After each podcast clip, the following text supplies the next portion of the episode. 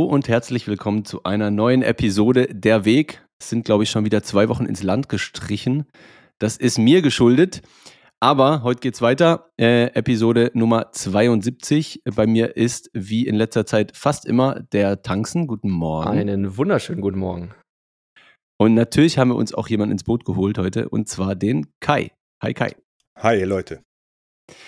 Sehr schön, dass du da bist. Äh, ich würde sagen, wie immer, wir steigen recht schnell ein, äh, tanzen auf Blockzeit und dann Peng Peng. Yes, und zwar, wir treffen uns heute Morgen zur Blockzeit 778088. Und ähm, ja, ohne äh, viel Zeit zu verlieren, äh, lieber Kai, herzlich willkommen bei Der Weg und äh, erzähl doch erstmal zum Einstieg, wer du bist. Stell dich ein bisschen vor, was die Community ja über dich wissen sollte. Ja, hallo Leute, vielen Dank, dass ich dabei sein darf. Äh, ich bin der Kai, ich komme aus dem Rheinland. Ich bin irgendwo zwischen 40 und 50 Jahre alt und äh, bin ja, Bitcoin-Fan. Mittlerweile auch 21-Fan. Ich äh, höre viel Podcasts und hatte irgendwann gedacht, da muss ich auch mal dabei sein. Vielleicht habe ich was zu erzählen, was die Leute interessiert. Und dann habe ich den Fab getroffen in Plochingen und gefragt, wie sieht's aus? Und er sagte, ja klar, lass machen. Und dann haben wir gesagt, jetzt sitzen wir hier. Nice, ne? Also hier an die Zuhörer, äh, auch sowas ist möglich, ja. Wenn, wenn ihr irgendwo mal irgendwie den Tanzen oder mich äh, trefft, don't be afraid, uns einfach anzuhauen. Ähm, Ja. äh, und wenn es äh, die Zeit erlaubt, dann am besten äh, macht man auch gleich mal irgendwie schnell eine Telegram-Gruppe, sonst gerät das nämlich schnell in Vergessenheit. Ähm, ist mir sicher auch schon ein paar Mal passiert bei Leuten, tut mir dann auch sehr leid, ne? Also auch, auch wenn ich euch mal vergessen habe, gern nochmal nachhaken. Das kann einfach im Eifer des Gefechts kann das mal passieren bei irgendwie, keine Ahnung, wie viele Messages am Tag, die da enttrudeln. Genau. Ja, nice, Kai. Äh, puh, Ja. Gute Frage. Der Weg ist natürlich bei dir sehr, sehr, sehr lang und divers teilweise. Ähm, leg mal so ein bisschen los. Ja, ich glaube, ich bin äh, der klassische, von dem man so oft hört, Fall. Ähm, ganz früh Bitcoin kennengelernt, ne? 2011. Also so nah dran gewesen, dass ich mich fast dran verbrannt hätte und äh, trotzdem nicht kapiert, was hier geht und wie viel Wert dahinter steckt. Ich bin also, um ganz vorne anzufangen, habe ich ähm, meine Bitcoin ersten Touches mit Bitcoin waren so 2011, 2010 in Thailand, in Bangkok. Ähm, dahin gekommen bin ich äh, wie typischer deutscher Jugendlicher, glaube ich, in der Jugendzeit mit äh, Party, Drogen, Spiritualität und die ersten Berührungspunkte mit, äh, was ist hier los? Hier stimmt irgendwas nicht, ne? Wenn im ganzen Freundeskreis irgendwie äh, du 20 Leute hast und der Staat und die Polizei stürzt dich auf die drei Kiffer, ne? dann denkst du schon so ein bisschen, was hier los? Äh, die haben hier nur sich selber was einverleibt in den Körper. Äh, was geht die Außenwelt das an? Und dann waren so für mich die ersten Schritte, wo ich dachte, hey, was ist hier los? Ne? Das ist hier doch nicht in Ordnung. Äh, Aber dem habe ich keinen großen Wert beigemittelt. Ich war auch immer mehr so Wissenschaftler. Das heißt, ich habe mich da nicht mit vertieft. Das hat mich selbst nicht stark betroffen. Mhm. Ähm, aber da habe ich schon so ein bisschen gespürt, hey, hier stimmt doch irgendwas nicht. Irgendwas ist doch komisch. Ne, so Fiat Clown wie wir heute sagen. Genau, also vielleicht kurze Rückfrage. Nur jetzt in Bezug auf, äh, was sowas angeht und Polizei und so? Oder äh, hattest du und, und, und diese Freundesgruppe, äh, hat sich das auch auf andere Bereiche des Lebens bezogen, wo ihr gesagt habt, irgendwas ist hier komisch? Nee, würde ich gar nicht sagen. Ich Okay. war der typische jugendliche äh, Rebell, so, ne? Mhm, Antikapitalist, Ja, äh, ja. Antifa, Anti, Anti war immer gut, ne? Ja. Und äh, ich hatte halt auf keinen Fall Bock, äh, ja, Verantwortung zu übernehmen, Fleiß zu zeigen, was man in der Jugend halt so hat, ne? Und dadurch hat sich dann auch stark so antikapitalistisch in mir breit gemacht. Damit will ich nichts zu tun haben und so, ne? Ähm, aber jetzt so, dass da draußen viel nicht stimmt, war mir nicht so klar. Ne? Nur dieser konkrete Fall, die Kiffer, ne, die wurden dann komplett auseinandergenommen, teilweise in U-Haft gesteckt, so Bekannte von mir, wo ich dachte so, was? Das ist die harmloseste Sau, die ich kenne, ne? Sorry für diese Worte. Äh, das ist der harmloseste Mensch, den ich kenne. Mhm. Was, äh, wieso sieht man es auf den ab? Der tut niemandem weh. So, und da habe ich dann schon gesagt, ah, okay. bevor du vielleicht äh, 2010, 2011 weitermachst in Thailand, äh, spielt es irgendeine Rolle, was du so an äh, Schule, Ausbildung, Studium gemacht hast bis dahin oder sollen wir das einfach skippen? Nee, es spielt auf jeden Fall für mich eine Rolle in der Geschichte, denn wie gesagt, ich sehe mich selbst immer als Wissenschaftler. Ne? Ich war immer interessiert an Chemie, Biologie Mhm. besonders. Ähm, habe das auch irgendwann dann studiert, Pharmazie gelernt, in der Apotheke gearbeitet, in der Forschung und Entwicklung gearbeitet. Ähm, Ah, okay, sehr interessant.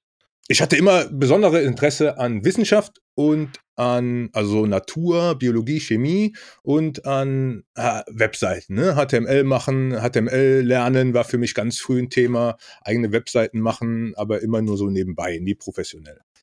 Hab- aber das ist ja schon, ist ja schon ein krasses äh, Skillset, würde ich so sagen. Ne? Also da Ja, konntest du aber ja schon in, in vielen Bereichen unterwegs sein. Ja, war ich auch immer. Ne? Also man sagte mir immer sehr, sehr, sehr vielseitig und ähm, breit aufgestellt, sage ich mal, aber, aber nie so in die Tiefe. Ne? Ich konnte nie wirklich mit den echten Profis da mithalten, aber ich war immer sehr interessiert an den ganzen Themen.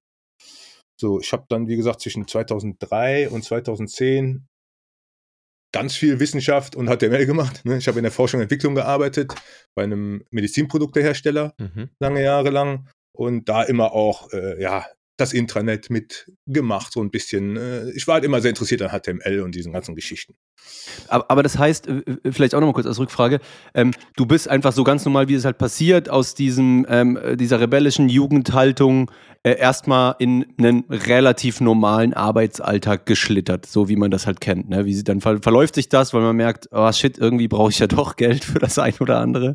Ja. Ähm, okay, dann, okay, alles klar. So war es ähm, nach, nach mehreren abgebrochenen Berufsausbildungen. Ne? Ich bin so der typische Anfänger und Abbrecher. Ähm, ich hatte gesagt, Mhm. ich lese alle Bücher halb erstmal und dann nach einem halben Jahr zu Ende. So war es auch mit meinen Ausbildungen immer. Ne? Was Ja. angefangen, Hälfte gemacht, gesagt, keine Lust mehr und dann später irgendwann nochmal aufgegriffen, weil ich immer so das Ding hatte, ich mache das für mich. Die Außenwelt interessiert mich nicht. Ne? Den Druck, den Eltern, Lehrer, Außenwelt auf mich ausüben, das interessiert mich nicht. Als Europäer, als Mittel, äh, als Deutscher kann man sich das erlauben, ne? in einer Sozialstaat, Gesellschaft. Ja. Ist gar kein Problem. Aber war dir das Nee, aber bewusst zu also dem auch- Zeitpunkt? Oder? Ja, sorry. Sorry. ja, das war voll bewusst. Ne? Ich war also der faulste, den man sich vorstellen kann. Ich habe nur das gemacht, was ich machen muss, wo der Druck so hoch wird. Ne? Wenn ich jetzt verhungere, esse ich was, aber wenn einer von mir von außen was will, dann heißt es immer erstmal, nee, habe ich keine Lust drauf. So war das in der Jugend, wenn ich zurückdenke. Ab- Aber ich finde das, also das ist ja in Teilen, insofern das jetzt nicht übertrieben ist, ne, und man dann irgendwann mit Mitte 30 irgendwie 17 Berufsausbildungen abgebrochen hat, ähm, wenn sich das im Rahmen hält, finde ich persönlich, ist das ja sogar der richtige Weg, weil wie viele Leute kennen wir, und das betrifft sicher zum Teil auch uns selbst, ja, die gesagt haben, oh, oh fuck, das macht mir jetzt gar nicht so Spaß, wie ich dachte, jetzt habe ich das aber angefangen, also komm, mache ich das jetzt zu Ende. Und bevor du dich versiehst, hast du die Ausbildung in dem Bereich gemacht und arbeitest seit zehn Jahren da drin und der Zug, nochmal was anderes zu machen, ist sowieso abgefahren. Ähm, also ich finde in gewiss, also man kann sich da natürlich auch anders vorbereiten durch irgendwie Praktika und so, aber ich finde, es ist durchaus legitim, das zu machen ja? und zu sagen, so, boah, das ist es doch nicht, da bin ich jetzt noch mal raus. Wie gesagt, insofern man irgendwann natürlich die Kurve kriegt. Ne? Ich kenne persönlich auch Leute, also die sind irgendwie so, so Mitte 30 und, und, und die haben immer noch nicht gefunden, was sie machen wollen. Und dann wird es natürlich irgendwann schwierig, ja. Ähm, ist ganz wichtig. ja. Ist, ist genau richtig, was du sagst. Ne? Also ich bin super froh, zurückblicken zu können und zu sehen, das ist eine Phase gewesen. Ne? Was andere vielleicht mit 14, 15 erleben, habe ich erst mit 20, 25 erlebt.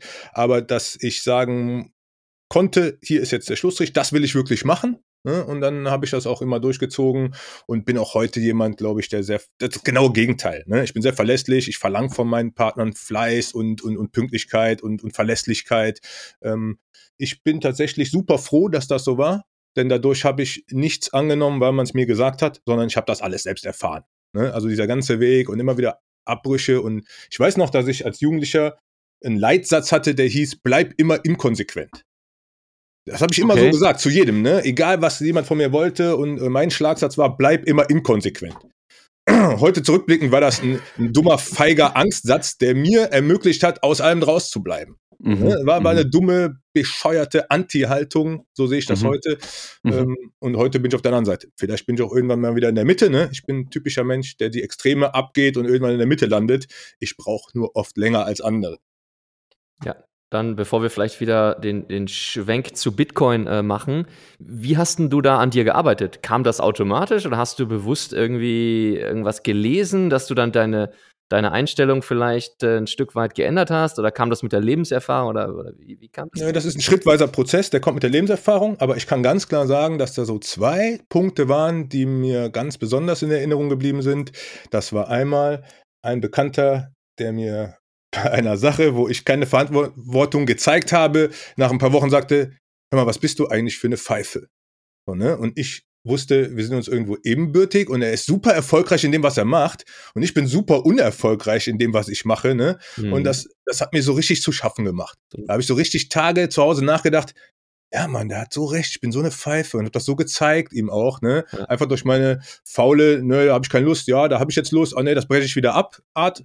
Da, das zeigte mir so richtig in diesen paar Wochen der Zusammenarbeit, nee, das kann es nicht sein.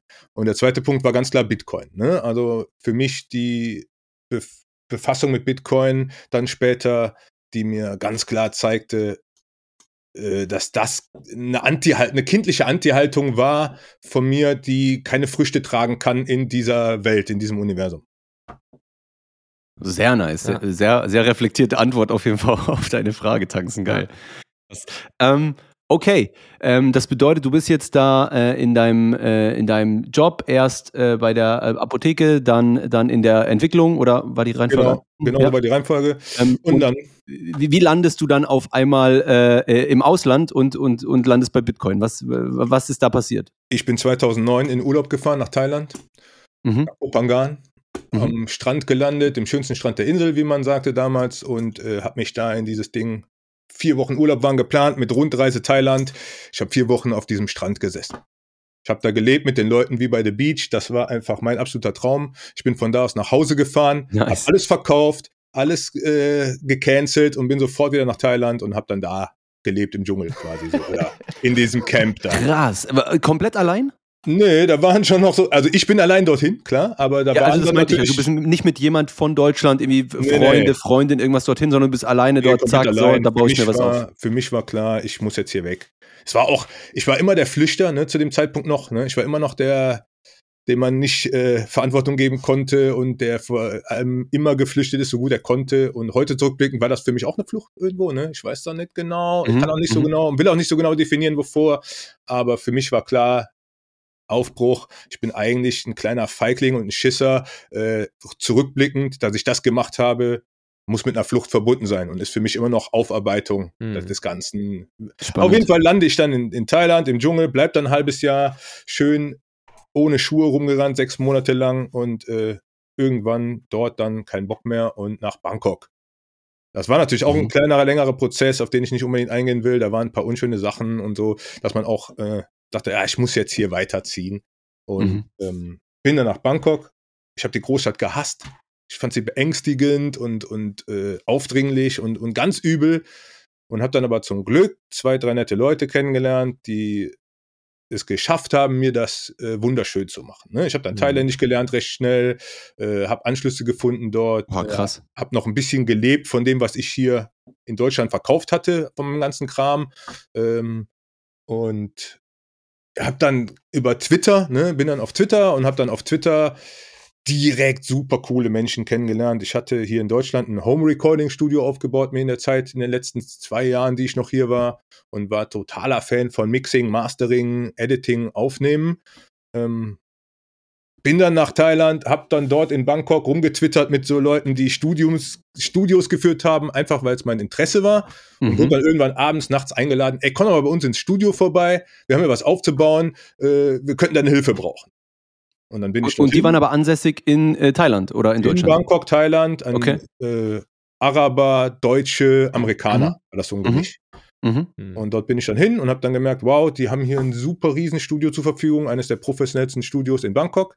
Da hatten die ein Teilstudio bekommen, Aufnahmeraum, Editingraum, Mixingraum, so, um ihre Arbeiten zu machen, um dem Studio Jobs zu bringen, so, ne? Die hatten sich da wohl etabliert, so in dem, in der Schiene, wir bringen dir ganz viele Jobs, wir kennen ganz viele Leute, konnten aber wenig mit der Hardware und der Software anfangen und dann habe ich denen da geholfen, das aufzubauen. Und habe dann auch dort ein halbes Jahr gut gearbeitet mit denen. Unter anderem mit äh, Universal Music, mit Titanium, mit den ganzen großen Koryphäen. Snoop Dogg war da, DJ Buddha war da, ähm, Puff Daddy Management war da. Also ich habe da mit ganz vielen interessanten Leuten gearbeitet und es war eine ganz interessante Zeit. Aber vorher noch war ich halt bei einem Menschen, der in Bangkok Bitcoin gemeint hat. Und der hat mich auf Twitter gesehen und, äh, oder eine Empfehlung bekommen von jemandem auf Twitter, von einem Kumpel von mir und hat einen Manager gesucht. Mhm. So, wenn man mich gefragt hätte zu der Zeit, ich wäre nicht mehr in der Lage dazu gewesen, ein Auszubildender zu sein. Aber er sucht einen Manager und ich bin ganz toll, habe mir ein neues Hemd gekauft und bin hin und habe gesagt, so hier, ich kann das. Ja. Hab mich mit ihm unterhalten und der war super sympathisch, super Typ und der war halt ein knallharter Revoluzer. Ne? Der war also ein Freiheitskämpfer, wie er im Buche steht. Welche Nationalität, wenn ich fragen darf? War es ein Deutscher oder war das ein. Oder woher kam ich der? will nicht so viel über Ah, den okay, sprechen. Ich okay. sag mal, er spricht gut Deutsch, Okay. ne? ob er jetzt aus der Schweiz, Österreich oder Deutsch okay, kommt. whatever. Deutschland kommt, whatever. Ja. Ne, Ich würde gern mehr über ihn erzählen, aber das ist einfach nicht okay, das ist einfach nicht drin. Ähm, der war nice. auf jeden Fall für Ja. mich einer der wichtigsten Menschen, die ich je in meinem Leben getroffen habe. Ne, der war, wie gesagt, ich hatte nie so jemanden kennengelernt, der sich Mhm. knallhart gegen den Staat stellt und vollkommen auf den Krieg gegen den Staat einstellt und das lebt tagtäglich. Ne? Also richtig krass. Der war vernetzt mit Wikileaks, mit Journalisten, mit Kriegsberichterstattern, mit allen Diplomaten, die in Bangkok ansässig waren. Ne? Also das ist ja alles ein politisches Spiel gewesen, ein richtig krasses. Ja. Und ähm, ja, also das war für mich interessant. Ich machte Management von seinem Shop tagtäglich und er machte Twitter-Krieg mit der Regierung. So, ne? so, so, so kann ich das heute, äh, sehe ich das. Und Okay. damals habe ich das gar nicht so wahrgenommen. Er war mein Chef. Ja. Ich mache hier Ja. im Büro, er macht da im Büro. Äh, später habe ich dann K- Kurze Rückfragen, äh, zwei, glaube ich, kurze Rückfragen oder beziehungsweise eine Anmerkung noch. Ähm, du bist aus nicht Richtung Bangkok, wenn ich dich richtig, richtig verstanden habe, weil du dann gesagt hast, okay, jetzt brauche ich einen Job oder so, sondern du warst noch auf, auf Ersparnissen unterwegs und hast einfach gesagt, nee, ich muss da weg. genau. Okay.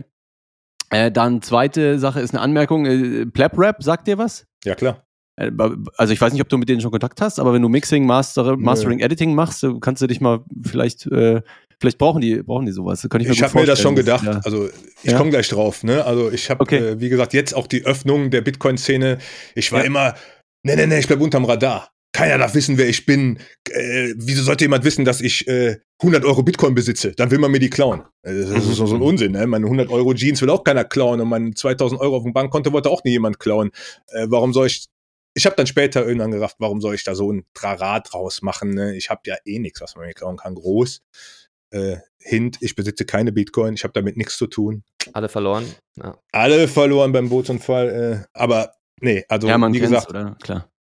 Ich bin auch seit zehn Jahren nicht mehr im Thema, was Bitcoin, äh, was mit Mixing und Mastering angeht. Da finde ich Ah, ein okay. bessere. Ich habe aber schon oft beim Hören gedacht, so, uh, da hätte ich aber mal ein Delay anders angebracht. Oder ouch, Alter, wer hat denn da die Kompression gemacht? äh, ganz klar. Ne? Also ich, ich, ich kann das Thema. Ich habe ich hab das. Das, das werden die Jungs auf jeden Fall hören. Das werden die Jungs auf ja, jeden sollen Fall sie hören. hören. Wie Ja, gesagt, gut. ich helfe gerne. Ne? Das soll alles nur helfen. Wie Kritik an äh, Übersetzung von Büchern ist auch meine Kritik an solchen Ja. Sachen hoffentlich vorwärts bringt. Ne? Ich will da nie jemandem gegen das Bein treten, einfach nur. Äh, wobei ich auch schon von vielen Leuten gehört habe, das ist halt einfach meine Art. Ne? Ich bin aggro. Ich bin total aggro, ich komme immer sehr offensiv rüber, aber ich meine das überhaupt nie so und bin dann immer selbst verwundert, was, wieso kann das jetzt so an? Wenn ich das aber auf Tonband höre, denke ich mir nur so, boah, Kai, wie kannst du sowas Hartes sagen? Passiert ganz häufig. Ja, gut, aber fair enough. Na egal, Also ich bin auf jeden Fall dann in, Ordnung. in Bangkok, Thailand, äh, bei diesem Kerl, der für mich total bewundernswert mit äh, großen Persönlichkeiten der Weltgeschichte kommuniziert und gleichzeitig äh, Lokalpolitiker beleidigt. Ähm, irgendwann war er dann total fokussiert auf Bitcoin. Er sprach nur noch von Bitcoin, er sprach nur noch von Trading und Möglichkeiten und äh, Geld machen. Bitcoin, Bitcoin, Bitcoin. Wir müssen jetzt Bitcoin meinen. Die drei Computer, die bei mir im Büro standen, äh, die für den Fotografen waren und für was weiß ich was waren, die waren jetzt wichtig, dass man damit meinte. Also Bitcoin Mining mit PCs war das Ding. Das funktionierte für ihn hervorragend. Also haben wir tatsächlich, äh, anstatt fünf Tage die Woche sein Produkt zu vermarkten weltweit und zu verkaufen, haben wir dann irgendwann angefangen, PCs aufzubauen. Reihenweise PCs aufzubauen, damit er Bitcoin mining konnte. Für mich war der Typ fanatisch und verrückt da drauf. Das hatte für mich weder Bestand, noch war das cool, noch war das irgendwas. Das klaute mir meine Arbeitszeit. Aber äh, er sagte halt immer hier Gelddruckmaschinen, Kai. Gelddruckmaschinen. Du musst es raffen, Gelddruckmaschinen. Und er wollte mich auch in Bitcoin bezahlen. Äh, Ich hatte auch irgendwann eine, eine Bitcoin Core Wallet auf dem PC, auf dem ich saß, mit 30 oder 300 Bitcoin drin.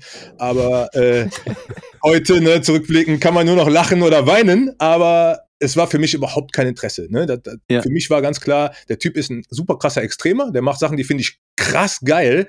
Aber die haben für mich keinen Bestand in meinem Leben. Ne? Ich will Mhm. also weder Krieg führen mit dem Staat, noch will ich äh, mich mit Bitcoin-Mining und CPUs befassen. Nee. Mhm. Ähm, er hat's gemacht, er hat den Laden irgendwann tatsächlich verkauft und stand, ich habe ihn getroffen an der Straße und er war tatsächlich Millionär. Ne? Er, er, man, man sieht es diesen Menschen auch an. Ne? Er war ein harter, wirklich harter ähm, Unternehmer und war immer im Stress, hat immer schlecht geschlafen, immer verschlafen, war fix und fertig. Ähm, Äh, und auf einmal strahlt er in einer Zufriedenheit, ne, wie ich sowas noch nie gesehen Äh, habe. Das war wann? Also du hast ihn dann Jahre später nochmal getroffen oder halt Nee, kurz? Wochen später, ne? Also ich dachte Okay. irgendwann, pass auf, ich mache jetzt nur noch Studio. Ich hatte jetzt keine Bock mehr, bei, bei dir im Shop zu arbeiten. Ähm, ich habe ja gleichzeitig auch im Studio gearbeitet schon zu der Zeit. Okay. Und im Studio hatte man dann die Möglichkeit, mit den Berühmtheiten zu arbeiten, die man schon aus seiner Kindheit kannte. Ne? Wie ich dann hörte, ja, DJ Buddha ist immer mit da, das ist der beste Freund von Snoop Dogg. Snoop Dogg kommt dreimal im Jahr Playstation spielen bei ihnen. Äh, da wusste ich, da gehöre ich jetzt hin. Ne? Ich kam auch vom Home Recording, Mixing, Musik machen. Ähm, ich hatte selbst schon Hip-Hop-Alben aufgenommen. Fand ich total geil, da musste ich hin. Also hatte ich dann meinem Chef gesagt, hier, ich bin raus. Und er sagte, kein Problem, ich verkaufe den Laden eh demnächst. Äh, mach dich raus. Nur noch Bitcoin-Mining ist mein Leben, ab dafür. Und dann begegnete man sich auf den Part. Er hat Partys organisiert, richtig große, ne? Charity-Partys. Da kamen die ganzen Berühmtheiten aus Bangkok und dem ganzen asiatischen Umland hin. Äh, da wurden also richtig große Events gemacht, die ich dann auch mit ihm gemanagt habe, natürlich in, in der Arbeitszeit. Und ähm, ja, für ihn war klar, er verkauft den Laden irgendwann. Und es gibt wichtigere Sachen als das, was wir jetzt gerade machen. Und ich dachte, der spinnt total, der ist total am Ende. Und bin dann ins Studio und habe ihn dann zwei Wochen später auf der Straße getroffen und er kam mir von weitem entgegen. Und ich werde das nie vergessen, wie er strahlte. Ne? Von, also richtig eine Aura um ihn rum, der Freude, des Glücks. Und kam an und sagte, ich habe das Konto voll, Junge, so viele Millionen kann ich in meinem Leben nicht mehr ausgeben. Ich denke nur so, oh, ich bin zu früh abgehauen. Weil er hat dann auch jedem Bediensteten beim Verkauf 10.000 Dollar geschenkt und so ein Kram, ne? Und ich war einfach zu früh weg. Ja, Habe ich ja. mich aber auch nicht drüber geärgert. Ich war zu dem Zeitpunkt immer noch im Kopf Antikapitalist, der gerade so überleben muss. Und wenn ich mehr Geld habe, als ich brauche, bin ich ein Arsch. Ne? So hatte ich Ja. meine moralische, meinen Ja. moralischen Kompass gesetzt. Ja. ja. Ähm, ja, habe dann im Studio noch ein bisschen gearbeitet und hatte mit Bitcoin gar nicht mehr viel zu tun. Ne? Mhm. Kein, keine Berührungspunkte. Wie gesagt, ich hatte die Monate zuvor und die Wochen zuvor Rechner angeschlossen und Mining-Software draufgepackt, wie verrückt. Und habe nichts mit Bitcoin zu tun gehabt, hatte Mhm. keine eigene Wallet, kein, gar nichts damit zu tun. Wenn mich aber einer angesprochen hat, habe ich gesagt, ich habe davon gehört, ich kenne auch einen, aber nichts damit zu tun groß. Ja, äh, das heißt, er, er, hat, ähm, er hat dann wirklich irgendwie voll auf das Mining gesetzt, hat da wahrscheinlich Ja. ein paar Monate Mining betrieben, wahrscheinlich irgendwie durch Trading und glückliches Händchen irgendwie gerade irgendwie einen, einen Top mitgenommen und verkauft und, und, und war dann da irgendwie, als du ihm begegnet bist, irgendwie Ja. äh, frisch ausgezahlt und, und hat, ge hat gestrahlt. Genau so. Und er war auch ein knallharter Trader, ne? Der hat äh, der ersten Ethereum-Freaks gewesen, ne? Der hat so viel Ethereum gehabt, das kann man sich gar nicht vorstellen. Erst 2017 habe ich mit ihm geschrieben mehrfach, weil als dann der große Hype kam, Ende 2017, und äh, ja, da hat er alles ausgecasht. Ne? Er wusste auch echt gut die Tops abzuschätzen und er hatte mir auch irgendwann gesagt, Junge, verkauf jetzt bloß. Im Januar, Anfang Januar 2018, habe ich dann das erste Mal auch Bitcoin verkauft ein bisschen, weil vorher hatte ich, komme ich aber noch zu. Auf jeden Fall hatte ich dann mit ihm so Wege getrennt. Ich mache jetzt Studio, ne, und habe dann Studio gemacht und habe da auch gearbeitet fest und habe auch dann Musikvideos produziert für MTV Asia und war bei Universal dreimal die Woche im Haus und so. Also wir hatten da echt einen coolen Run, muss ich sagen. Ne? Hat mir sehr viel Spaß gemacht, mit dieser Szene auch zu arbeiten. Ähm, Partyclubs, ne? Du kommst in die Clubs und wirst empfangen, das Mikrofon mit deinem Namen und so ein Kram. Also ich war in Bangkok, hatte ich echt den Spaß meines Lebens. Ne, muss ich echt sagen, zurückblickend war das der absolute Hammer, mit diesen ganzen Leuten Silvester zu feiern, Geburtstage zu feiern. Äh, das, war, das war cool. Aber irgendwann hieß es dann, ne, äh, Bangkok ist mir jetzt auch zu heftig, ne? Geld verdienen ist in dem Bereich nicht. Die Musikszene ist das ekelhafteste, müllbehaftetste und widerlichste, was man auf der ganzen Welt jemals einsehen kann und darf, egal aus welcher Industrie du kommst. Das war Du deutlich. wirst- wow. Das war deutlich. Du wirst in der Musikindustrie Ja. nochmal eines Besseren belehrt. Ne? Da sitzen die dreckigsten hinterlistigsten Schweine Ja. rum. Ne? Muss man, das wird dir jeder sagen, der lange dort arbeitet, gar keine Frage. Das hat man mir auch gesagt, als ich angefangen habe dort. Aber Ja. das habe ich dann auch gelernt irgendwann. Krass. Ganz, ganz übel. Kannst du vielleicht ganz kurz so, so eine Minute oder so ein bisschen drauf eingehen? Also meinst du auch Künstler oder meinst du hauptsächlich alle, die drumrum sind und die Künstler ausquetschen oder wie, wie, wie meinst du das genau? primär natürlich die, die die Künstler ausquetschen. Das ist die ganze Industrie, darum geht's. Ne? Jeder äh, hier, ähm, wie heißen sie? Ja, jeder Talentsucher dort und so, die sind, das, das sind ganz, ganz gewiefte, krasse Fake-Leute, die es enorm gut schaffen, sympathisch rüberzukommen. Auch, auch bei Universal, die ganzen Abteilungsleiter bis zu den Chefs. Ähm, du merkst schnell, dass du denen überhaupt nichts wert bist, obwohl sie dir gestern noch die Welt versprochen haben und äh, mit dir gesoffen haben und gesagt haben, wir sind das Team. Und aber die Artists auch. Je höher man da kommt, je besser verdienender der Artist, desto abgehobener und komplett von der Realität entfernter sind diese Leute. Ähm, es sind auch gute Leute dabei, gar keine Frage, ne? Aber wie gesagt, ich stelle das immer sehr dramatisch alles dar. Aber jeder, der, das, der ein bisschen damit zu tun hat, wird wissen, die Musikindustrie ist einfach bäh. Die ist einfach wirklich bäh, komplett verlogen und da wird viel abgezockt und so, das ist schon krass. Und als Mixing-Ingenieur ist noch mal schlimm, ne? Man, man hatte damals, hatte mir der, der wer war das? Ich glaube, der Mike, die, dieser, dieser Ex-Manager von Puff Daddy, der hatte mir gesagt, zu der Tupac-Zeit wurden Mixing-Engineers an der Mixing-Konsole festgekettet. Die durften nicht raus, die durften nur auf Toilette und mussten dann 52 Stunden durcharbeiten.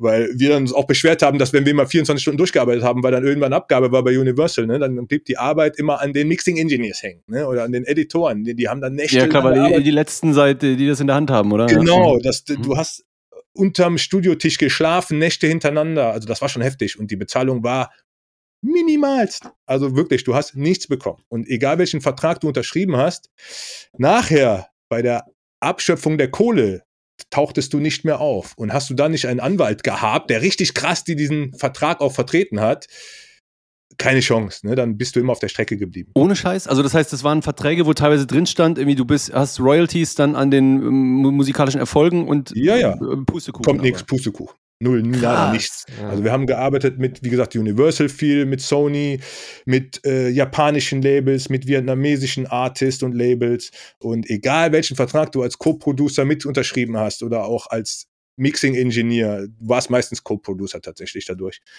ähm, kannst du vergessen. Es wurde immer gezeigt, hier sind die Zahlen, wir haben nichts verkauft. So, dann guckst du und siehst, hey, meine drei Songs, die wir gemixt haben, sind auf Platz 1 der iTunes-Charts in Japan.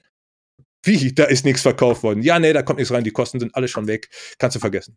Ja, und Krass. dann bist du als Ausländer da, ne? Ja. Als letzter in der Reihe sowieso, was, was das Thema ernst genommen werden angeht. Ähm, ja, entscheidest du dich halt. Ne? Dann bist du mal kurz sauer mit denen allen, aber das ist dann auch ein ganz besonderes Verhältnis zwischen Superstars und den Arbeiter für die Superstars. Das ist ein ganz besonderes Verhältnis. Das ist so, ja, ganz, ich habe sowas nie wieder ges- gesehen. Das ist so. So ein Anhimmeln oder, oder wie? Ja, das ist ein, das ist ein Anhimmeln, ein unterbewusstes Anhimmeln. Du willst es mit denen auch nicht verscherzen. Ne? Du bist Ja. dann sauer, führst mit denen mal eine Diskussion und dann ist irgendwann klar, wenn du jetzt hier weitermachst, dann wechseln die dich einfach aus. Ja. Und so, äh, du erlebst das ja auch. Du arbeitest ja in mehreren Studios. Ne? Wenn du im Studio dann da fest bist, wirst du auch in anderen Studios gebucht, wenn da mal einer fehlt. Dann gehst du hin und dann hörst du oft von den Leuten, was hier Sache ist, ne? Und wer wann wie oft wo rausgeschmissen wurde und wer oft wann welches Geld überhaupt bekommen hat. Und ähm, ja, also es mag sein, dass ich persönlich da eine schlechte Erfahrung gemacht habe, aber ich sage mal, mit vielen Leuten, mit denen ich gesprochen habe, war das genauso. Als ich nach Deutschland kam, haben wir dann auch hier, habe ich in Köln auch gemixt für Dr. Knarf. Ich weiß nicht, ob ihr den kennt. Der ist irgendwann, ähm, hatte einen schweren Unfall, schweren Unfall gehabt und ist in seinem Studio dann auch dann da verletzt worden, weil ihm Gaskartuschen explodiert sind. Ähm, der hat auch viel Musik gemacht für Sony und da habe ich Mixing geholfen, Album produziert danach und habe die gleichen Erfahrungen gemacht. Also es ist immer das gleiche Verhältnis zwischen einem Mixing-Ingenieur oder einem Aufnahmeleiter und dem Artist oder dem Studio oder dem Label oder so. Das ist immer gleich und das hat mir nicht gefallen. Da wollte ich nichts damit zu tun haben. Und- Und da habe ich dann auch, das ist auch immer schade gewesen für mich, auch rückblickend, weil ich glaube, dass das war es, was mir viel Spaß gemacht hat und wo ich gut drin war. Aber da musste ich raus, äh, da hatte ich keinen Bock mehr und ähm, dann Und wie ging es dann weiter? Also dann. raus aus Bangkok, raus aus Thailand. Ne? Kurz noch geguckt, was kann ich sonst noch hier arbeiten? Finde ich einen anderen Job, einen coolen, ne? Jetzt hier nach mit dem Bitcoin-Mann arbeiten und mit äh, dem Studio arbeiten. Aber für mich war dann schnell klar, nee, äh, ich mache mich wieder nach Deutschland. Ne? Ich, ich muss hier raus, ich mache das nicht mehr, ich bleibe hier nicht mehr, mir hat das nicht mehr gefallen. Ich war an einem Punkt, wo ich sagte, okay, du bist jetzt durch viele Höhen und Tiefen hier und jetzt nehmen die Tiefen kein Ende. Du musst hier raus nach Hause. Aber immer noch als der Antikapitalist, äh, was du so meinst. Ich habe in der Zeit, wie, wie ich eben sagte, ne, zwei Schritte. Einmal, dass mich einer Pfeife genannt hat, der mir sehr eng Okay. stand und dem ich äh, viel, der mir viel bedeutet hat. Okay. Und diese ganze Geschichte in Bangkok, ne? Du guckst auch, dass du durch die Studiozeit fliegst und dieses Unternehmertum dort. Ähm, ja, ich war das erste Mal im Management bei diesem Kerl, der Bitcoin gemeint hat. Ne? Da habe ich das erste Mal so gelernt, Verantwortung übernehmen kann auch Spaß machen. Ne? Mehr Geld zu bekommen, einen Newsletter zu kreieren, der viel mehr Geld bringt auf einmal, das, das macht super viel Spaß. Okay. Äh, Geld zu verdienen kann viel Spaß machen, ne? Abgesehen davon, dass du auch Geld hast und dann dir deine Freiheiten genießen kannst tagsüber. Ähm, das kann auch Spaß machen. Und dieser ganze Bangkok-Prozess hat Okay. mich komplett verändert vom Antikapitalisten zum Unternehmer. okay. Ganz klar. Ne? Das war für mich so richtig krass nachher, dass ich gesagt habe, ich habe diese ganzen Talente, ne? ich habe ich hab ganz viel mir selbst gezeigt, dass ich was kann. Und äh, dass ich tatsächlich im internationalen Kontext, weil wie gesagt, da waren Iren, Engländer, äh, Amerikaner, äh, da waren große, große Stars, mit denen ich gearbeitet habe. Und du konntest mit denen allen produktionstechnisch mithalten. Und das hat mir gezeigt, ey, du bist gar kein kleiner, dummer Junge, ne, der äh, vor allem wegrennen muss Hm. du kannst auch, auch was machen. So. Und dann habe ich gemerkt, oh krass, bist in Deutschland, mach's was. Ich bin dann nach Deutschland und habe sofort SFE Media gegründet. Das ist eine, ich habe Webseiten gemacht, viel zu der Zeit noch, nach, während ich Musikvideos und Musik gemacht habe, Mhm. machtest du auch viele Webseiten für die ganzen Freaks und Bands, die da so kamen. Äh, das hat ein Kollege von mir gemacht und der hat mich in WordPress eingeführt. Und äh, ich mit meinen HTML-Kenntnissen war dann schnell so, dass ich sagte, was ist das für ein Unsinn? Und er sagte, nein, das ist, was kommt. Die ganzen Firmen, die hier groß werden, äh, WordPress ist das Ding. Dann habe ich WordPress gelernt und fand es dann auch irgendwann toll und bin dann nach Deutschland und habe eine Firma aufgemacht, die Webseiten macht für Partner. Und bin dann also die harte Schule wirklich durch, ne?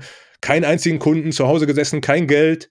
Was mache ich jetzt? So, ich habe das Ding also quasi von Grund auf aufgebaut und heute kann ich davon leben und gut leben. Und die Grundlage dafür wurde in Bangkok für mich geschaffen, in Thailand, ne? dass ich tatsächlich aus einem kleinen antikapitalistischen Wegläufer einen Unternehmer gemacht habe. Und wie gesagt, Bitcoin habe ich dabei gestreift, ne? ganz, ganz am Rande gestreift und äh, hätte schon ausgesorgt haben können. Ne? Also hier mein ehemaliger Chef hat irgendwann zu mir gesagt, als ich schon wieder in Deutschland war, Kai, ich habe so viel Geld, das reicht für dieses und für die nächsten 100 Leben. Ich muss nie wieder arbeiten gehen. Ganz sicher nicht. Und äh, da habe ich mir natürlich gedacht, ja, scheiße, siehste, hättest du auch haben können. Er hat dir das so hart unter die Nase gerieben. Er hat dich jeden Tag überredet, äh, deine Bezahlung in Bitcoin zu nehmen. Und ich habe immer gesagt, hau ab mit dem Scheiß. Da kam ich mir schon sehr, sehr blöd vor. Äh, Wolltest du was sagen, Ja, Frank? ja, ja. Und das heißt, aber dann nach diesem Augenöffner in Bangkok zurück nach Deutschland, äh, Bitcoin gestreift, aber noch nicht verstanden und dann wieder auf Bitcoin gestoßen oder? oder? Direkt. Direkt meinen besten Kumpel genommen und gesagt, wir müssen sofort Bitcoin meinen. Ne? Also äh, hier Unternehmertum, schön und gut. ne? Ich äh, mache jetzt hier Webdesign, ich kriege keinen einzigen Kunden wochenlang. Wir müssen sofort Bitcoin meinen. 2017. Nee, Oder- das war 2013, 2013. Mount Gox Zeit, so war Okay. das. Mhm. Okay. Da haben wir uns auf Ebay Bitcoin-Miner bestellt. Wie bekloppt, gemeint, wie bekloppt und die schnell wieder auf Ebay verkauft. So, also ich äh, mit meinem, ich kann eine Konsole bedienen, ne, und gerade so ein paar Befehle in der Command-Line eingeben und er als Handwerksfreak, ne, Techniker, Elektriker, die ganzen Miner angeschlossen und dann immer schön Strom verbraucht, wie die bekloppt. So, nach einem halben Jahr Stromrechnung gehabt, dass ich hinten übergefallen bin, dann auch Streit mit ein paar Kumpels, Auszug, da wo ich mein Büro hatte, totales Chaos, auf einer riesen Stromsetzung sitzen geblieben, Stromrechnung sitzen geblieben und auch irgendwann gesagt, als Mount Gox dann 2013 gefallen ist und der Kurs knallhart eingebrochen ist, da hab ich für mich gesagt, ich will mit Bitcoin nichts mehr zu tun haben. Der Scheiß ist bescheuert. Die Leute stehen in Japan vor den Offices und bringen sich gegenseitig um. Ich weiß noch, wie ich das zum Kollegen gesagt habe. Ne? Das ist für mich alles unmoralisch, damit habe ich nichts mehr zu tun. Hau ab mit dem Scheiß. Ähm, das war so mein Stand, mein Wissensstand ne? und mein, mein, mein Meinungsstand. Hau ab mit dem Scheiß. Das zweite Aber Mal. war das, äh, kurze Frage noch dazu, war denn diese Zeit unterm Strich dann profitabel oder mit der Stromrechnung dann überhaupt Nee, nicht die mehr? war sowas von böse unprofitabel.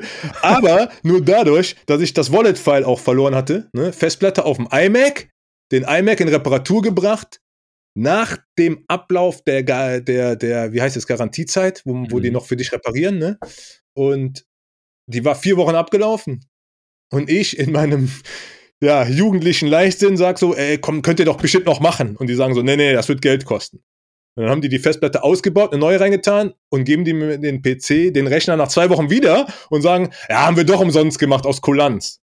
Okay. Heute denke ich, die Schweine haben mein Wallet-Dat-File gefunden mit 1,5 Bitcoin drauf und haben das dann abkassiert und dachten, cool, dem lassen wir die, die neue Festplatte für 100 Euro da drin, der Idiot. Also, kannst dir vorstellen, wie ich geguckt habe, als es dann 2016 oder 2000, Anfang 2017 einen Anruf gab von meinem Kumpel, dem Elektriker, mit dem ich das damals dann gemeint hatte in meinem Büro 2013, 2014, sagte, hast du Bitcoin-Preis gesehen, Alter? Der geht jetzt irgendwann wieder ab. Und ich denke, nee, hau ab, will ich nichts mit zu tun haben. Ah, das heißt, in der Zeit 2013 bis 16 war dann Funkstille. Kein, kein Berührungspunkt. okay. Da war. Für mich kein Okay. Berührungspunkt damit tatsächlich. Ähm, da habe ich andere Sachen gemacht. Da habe ich tatsächlich, äh, was habe ich denn da gemacht?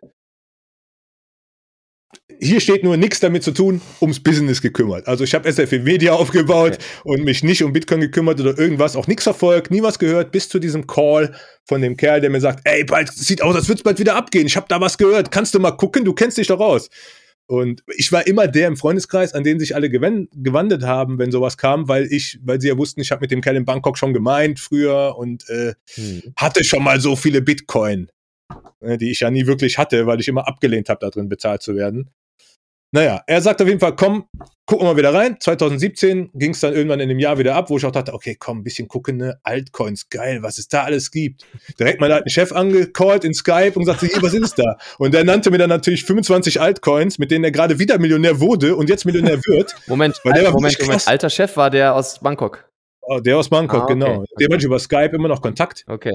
Und ähm, der war also wirklich äh, bis über die Haarspitze tief drin im Traden. Der hat nachts um 3 Uhr sich den Wecker gestellt, wenn Max Coin gelauncht ist und so ein Kram. Aber der konnte auch, in dem Fall, der hat auch nicht genug bekommen, ne? Der hat nicht genug bekommen. Der war ein absoluter Trader und hat, allen, hat mir immer gesagt, Kai, ich bin ein Gambler. Mach mir das nicht nach. Das ist alles riskant. Ich kann alles heute Nacht verlieren, weil ich alles auch reinsetze. Ne? Und dem war auch Ethereum und Jota genauso gut wie Bitcoin. Ne? Für der war ein Trader. Der war ein ganz klar ein Gambler. Mhm. Der hat das gern Mhm. gespielt. Ähm, ja. Ich habe dann 2017 wieder ein bisschen was gekauft.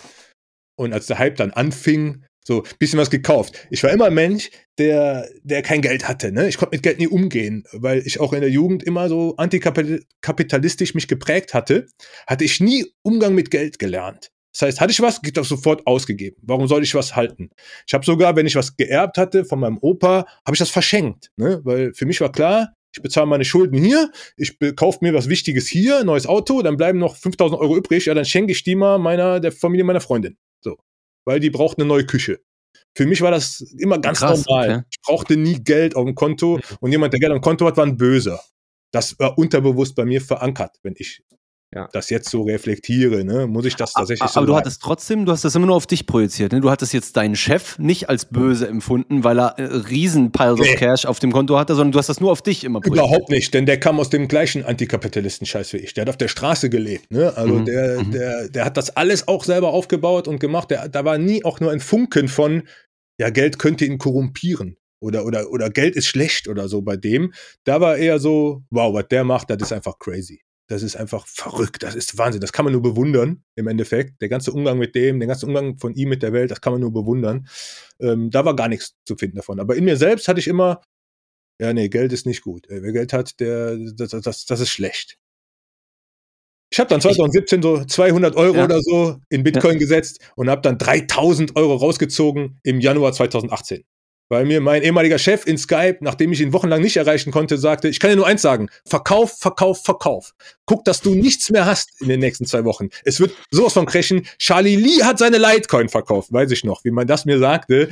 Du musst alles verkaufen jetzt. Und dann habe ich gesagt, okay, verkauf alles, was du hast sofort. Und ruf deine zwei Kumpels an, die auch Bitcoin und traden und Jota, Ethereum und Ripple und sowas drin sind. Die auch. Die haben mir natürlich nicht geglaubt, ne? weil Hätt- ich, keine Ahnung, Hättest, äh, hättest du mal den Fab angerufen zu der Zeit. was ist mit dir? Fab? Wie war deine Erfahrung? Nein, ich hätte da. Mir hätte auch einer sagen sollen, dass ich verkaufen soll zu der Zeit.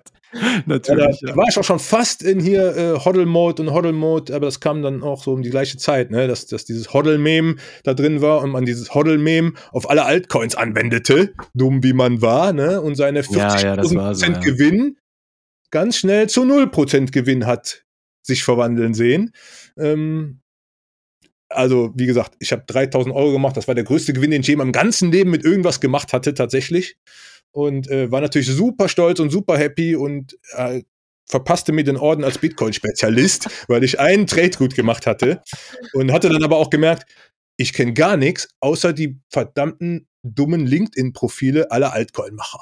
So, ne? Ich war schon der, der in Recherche gut war, weil ich in LinkedIn äh, diese Leute angeguckt habe, die irgendwelche Altcoins rausgebracht haben. Da habe ich schon mich gefühlt, oh ja, ich bin eine tolle Rechercher, ich kenne mich aus, mich kann keiner foppen, so, ne? Ähm, hab dann schnell gemerkt, alles Unsinn, ich muss mal echt Literatur konsumieren, um die Grunddinge zu lernen, um die es da geht. Mhm. Und Mhm. habe in 2018 mein erstes Buch gelesen. Ich glaube, das war hier Bitcoin verstehen, Jan Pritzker oder so. Ich weiß nicht, ob es so hieß, aber von Jan Bitcoin entdecken, ja. mhm, Bitcoin mhm. Auf Und- Englisch oder auf Deutsch, wenn ich fragen darf? auf Deutsch. Auf Deutsch habe zu dem Zeitpunkt die ersten vier Bücher waren alle in Deutsch. Und ähm, ja, dann, ich überlege gerade, wann, wann wir das rausgebracht haben auf Deutsch. Ja, 18, 19, irgendwie sowas, glaube ich. Was war das zweite Buch, glaube ich? Ja, okay, ja, sprich, Ja? sorry. Ja, war, kann, ich weiß gar nicht, ob es von euch war, war auf jeden Fall mein erstes Buch und war 2018, 2019 muss das gewesen sein. Ähm, denn 2018, wie gesagt, nach dem Verkauf habe ich das erst alles noch beobachtet, habe dann die ganzen Altcoins sterben sehen, wie bekloppt, ne, und habe dann gedacht, so, ey, eigentlich weiß ich gar nichts, ich muss lernen. Und die Bücher, die dann kamen, die haben also für mich die Welt bedeutet, die haben aus mir gemacht, was ich heute bin. Ne? Also die, dieses, dieses Bitcoin-Verstehen war für mich äh, der Schlüssel zum Universum. Ne, was, was, was Satoshi Nakamoto da gemacht hatte, war einfach unvorstellbar, hatte ich noch nie erlebt. Es gab nichts auf der Welt, mit dem ich das vergleichen konnte. Ähm, oder was mir schon mal sowas gezeigt hätte. Dieses ganze Ding, Mining, Nodes, Difficulty und, und wenn du das erste Mal so verstehst, dass tatsächlich nicht wirklich killbar ist, ne? Oder, oder, oder, dass das, das schwer, super antifragil, dann, dann denkst du so, krass, alter Schwede, das ist ja was ganz anderes, als du dachtest. Und dann lernst Mhm. du erst so, warum die drei, vier Leute, die dann ständig sagen, Bitcoin only, Bitcoin only, woher das kommt. Ne? Für mich war Mhm. nie klar, warum ist Ethereum was anderes als Bitcoin? Für, warum ist äh, Ripple was anderes als Bitcoin? Alle haben sie ihren, ihren Leitsatz, ich mache dies, ich mache das, ich bin Supercomputer, ich mache Bankenwährung, ich mache dies und das, aber alle sind wir Blockchain und Blockchain ist das Ding. Und ich Mhm. habe das geglaubt, ne? bis ich dann angefangen habe, ein bisschen Literatur zu konsumieren und gemerkt habe, ach, da ist der Unterschied. Bitcoin ist was super krass anderes als all die anderen Dinge. Das ist ja der Hammer. Ne? Also Ja. Bitcoin-Preis entwickelt sich von 0 Cent. Die Leute fangen an, wie bekloppt das zu horten, bis er auf 1 Dollar ist, 100 Dollar, 1000 Dollar, 10.000 Dollar. Während die Ethereum Foundation sagt, so, Ethereum kostet jetzt 400 Dollar. So.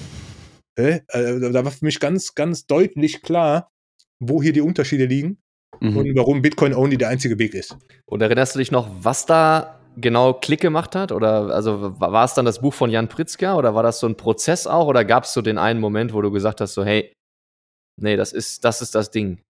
Nee, das war tatsächlich so das, das Buch von ihm und danach noch hier von Knut das Buch gelesen, von Gigi das Buch gelesen und dann Mhm. war für mich klar, fuck, Alter. Also Mhm. ja, ich war sowas von, sowas von geflasht. Ich habe dann Mhm. erstmal von jedem dieser Bücher vier Versionen gekauft und die jedem geschenkt, den ich liebe, ne, den ich lieb hab, Kenn ich. die damit zugeballert wie bekloppt.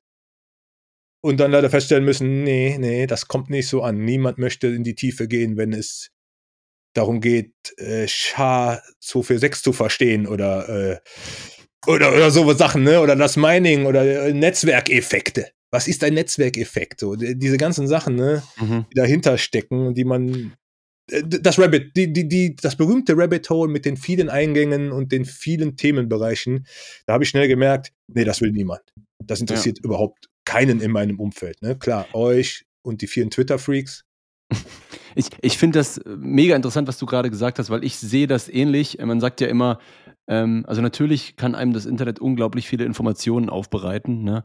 Aber bei mir persönlich war das auch so, war dann gar nicht zwingend Bitcoin-related, aber bei mir persönlich war das auch so, dass die meiste Erkenntnis haben mir wirklich Bücher gebracht. Also wirklich mal sich durch ein Buch kämpfen zu einer Thematik, meiner Meinung nach, das ist das Ding, was Augen öffnet, weil natürlich ein Buch, wir hatten das mal gesagt, ich glaube Sven Schnieders war das, ähm, oder was, Patrick Lemke, ich weiß gar nicht mehr, weil ein Buch natürlich auch, wie soll ich sagen, jemand, der ein Buch schreibt, gibt sich Mühe, all sein Wissen in diesem Buch on point perfekt zu formulieren. Ne? Das ist was anderes wie ein Tweet, das ist was anderes wie ein Blogartikel, in der noch zu 50 Prozent irgendwie aus äh, SEO-Gründen geschrieben ist und so weiter und Ja. so fort. Ne? Sondern jemand versucht, wie, Lebenswerk ist vielleicht übertrieben, aber versucht, sein allerbestes Ideen am besten rüberzubringen. Und meiner Meinung nach ist das auch, das eine komplett andere Informationsebene, als irgendwie sich durchs Internet zu lesen, was sind denn Kryptowährungen.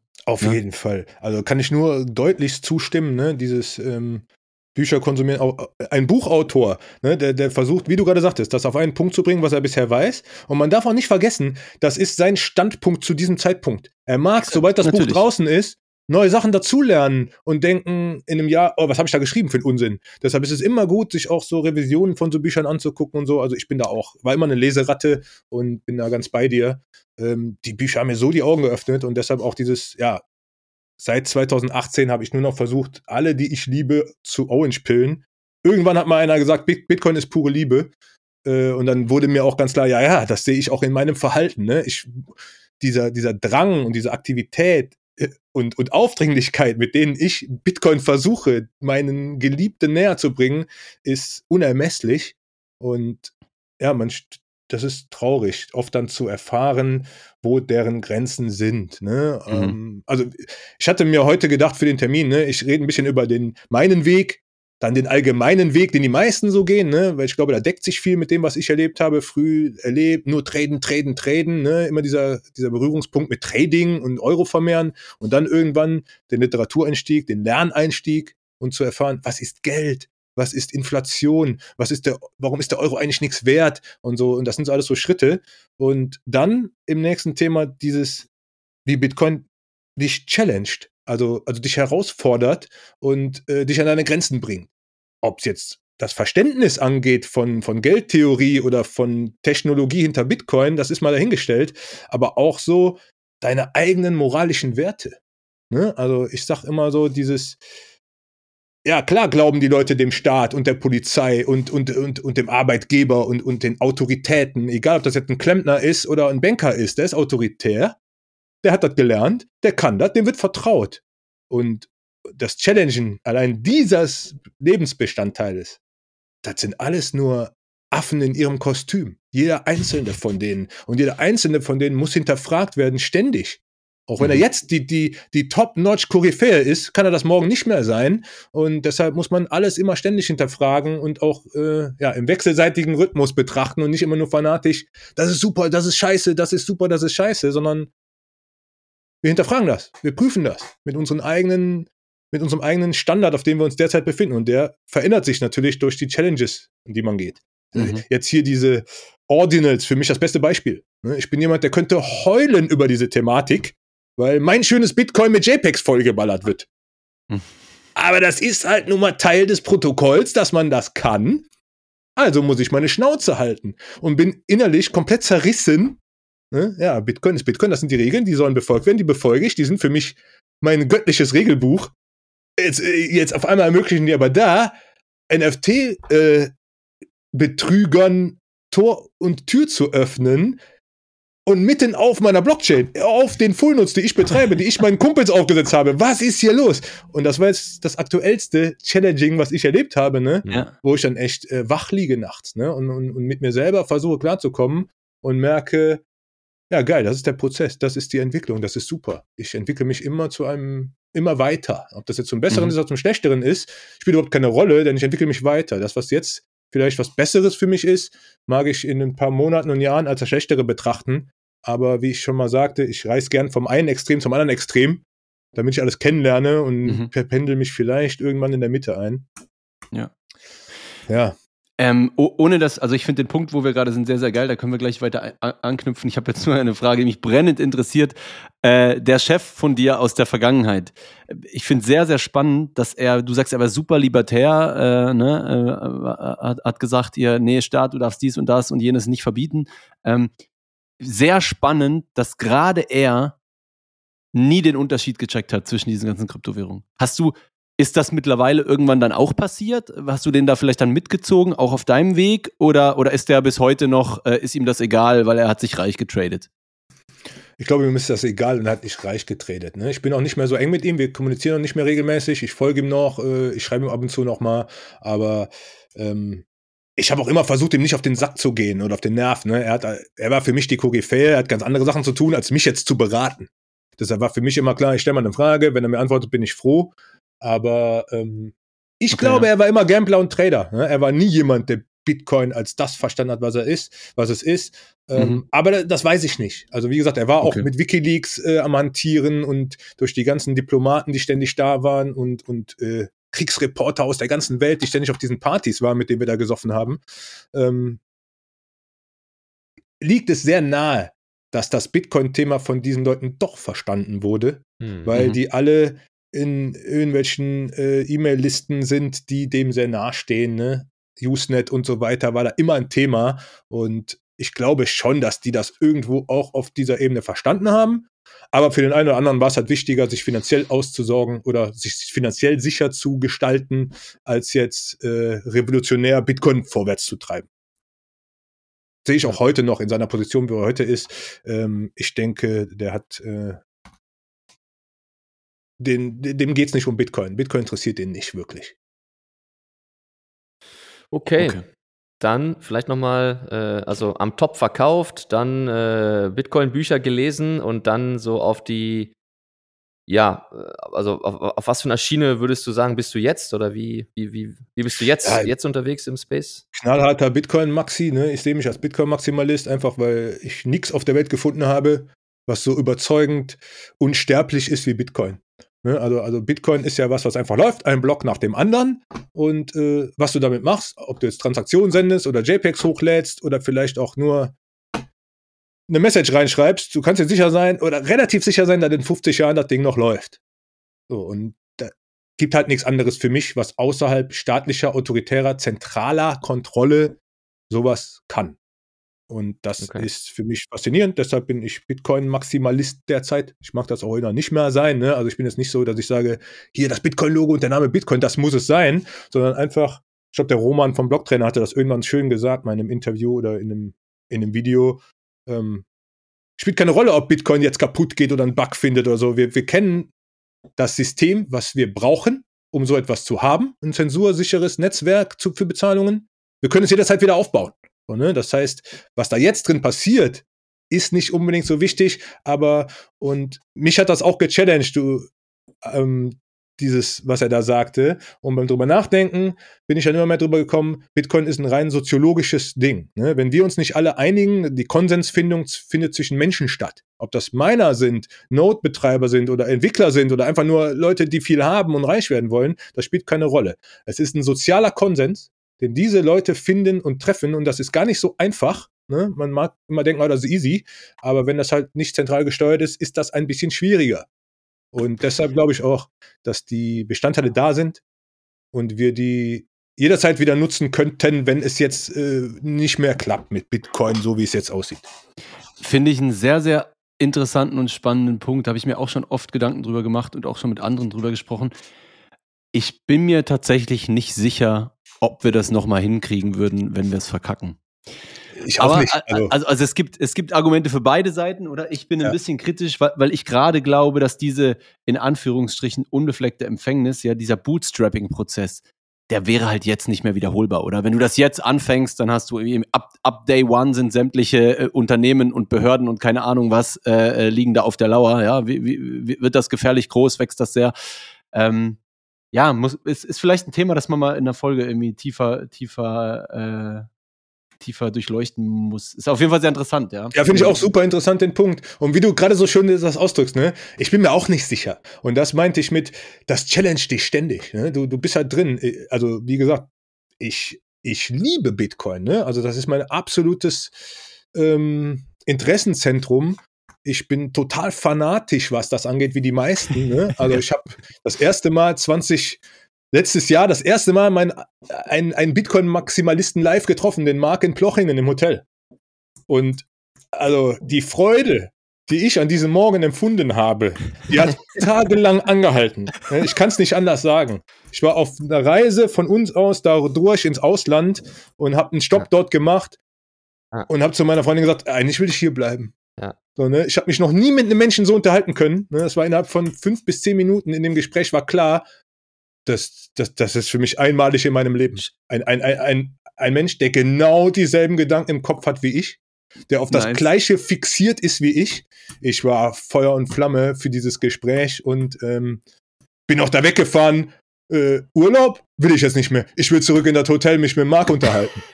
Und der sagte mir dann, der erkannte das auch in mir so, ich hatte ihm das auch gesagt, ich bin immer sehr offen und ehrlich, ne, und kriege alles gerne ungefiltert reflektiert, damit ich was lernen kann.